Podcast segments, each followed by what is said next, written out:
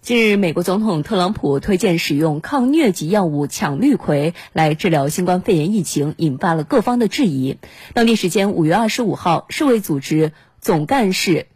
谭德赛在世卫组织记者会上就表示，出于安全的考虑，世卫组织已经暂停了在团结试验项目当中使用羟氯喹进行试验。据了解，这个团结试验呢是由世卫组织及其合作伙伴在多个国家组织的新冠肺炎临床试验研究项目。世卫组织卫生紧急项目负责人迈克尔·瑞安表示，世卫组织是以高度谨慎的态度做出了暂停羟氯喹试验的决定。这么做是希望能够安全进行接下来的试验，并非是在先前的试验中出了什么问题。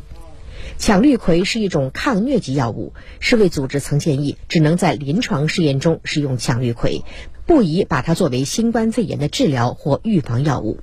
国际顶级医学杂志《柳叶刀》本月二十二号发表论文，分析全球多个国家九千六百多个因新冠病毒感染而入院治疗的患者案例，发现使用含有羟氯喹或者氯喹的治疗方案对治疗新冠病毒感染者没有帮助，相反会增加室性心律失常和院内死亡的危险。